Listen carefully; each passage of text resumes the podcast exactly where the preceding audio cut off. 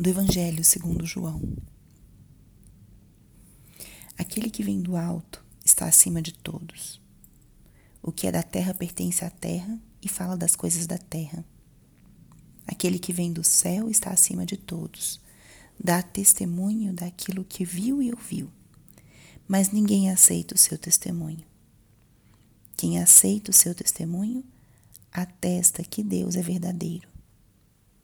De fato, aquele que Deus enviou fala as palavras de Deus, porque Deus lhe dá o Espírito sem medida. O Pai ama o Filho e entregou tudo em sua mão. Aquele que acredita no Filho possui a vida eterna. Aquele, porém, que rejeita o Filho não verá a vida, pois a ira de Deus permanece sobre ele. Espírito Santo, alma da minha alma, ilumina minha mente, abre meu coração com teu amor, para que eu possa acolher a palavra de hoje e fazer dela vida na minha vida. Estamos hoje na quinta-feira da segunda semana da Páscoa.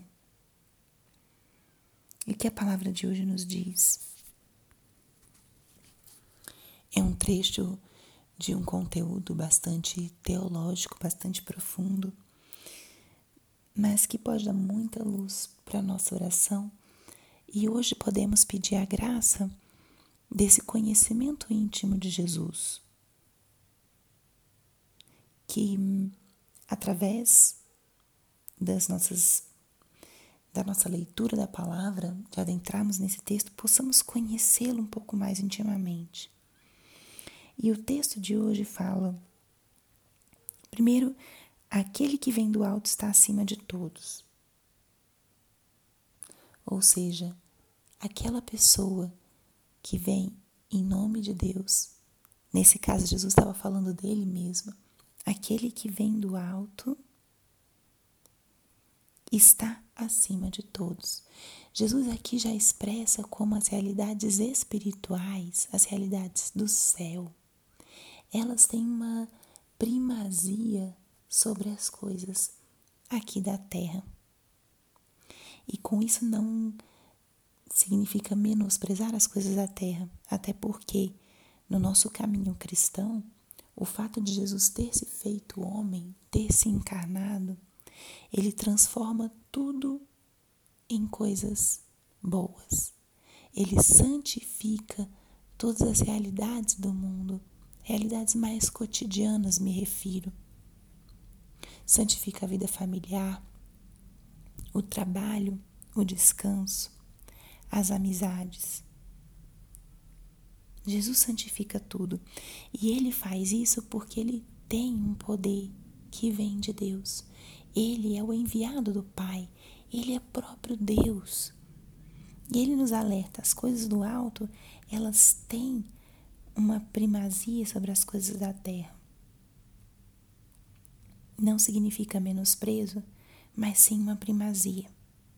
Nós estamos abertos ao transcendente, nós constantemente buscamos o contato com o transcendente. E Jesus, sendo Deus, sendo enviado do Pai, ele é para nós referência ele é caminho, é verdade e é vida. E ele expressa isso aqui. Aquele que acredita no Filho possui a vida eterna. Jesus se apresenta aqui e, e fala dele como o enviado do Pai, o Filho amado. O Pai ama o Filho e entregou tudo em sua mão. Aquele que acredita no Filho possui a vida eterna. Quem aceita o seu testemunho atesta que Deus é verdadeiro. Ou seja, Jesus fala aqui dessa união profunda e íntima com o Pai, de tal forma que se a pessoa, né, o, o discípulo, não aceita essa realidade de Jesus como enviado do Pai, não poderia ser realmente seu discípulo.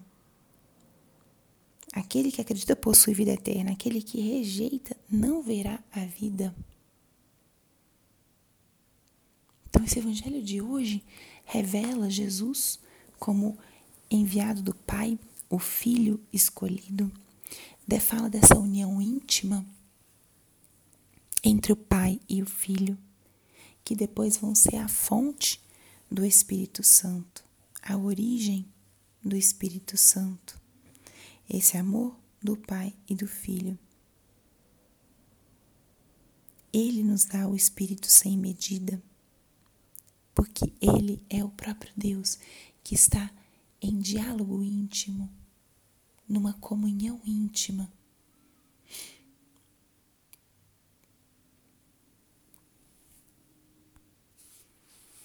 Peçamos a graça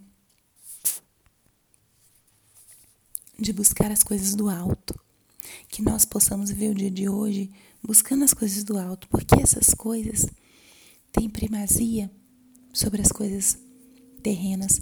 E como buscar as coisas do alto? Aqui parece contraditório, mas não é. Nós buscamos as coisas do céu através da nossa experiência e da vida aqui na terra.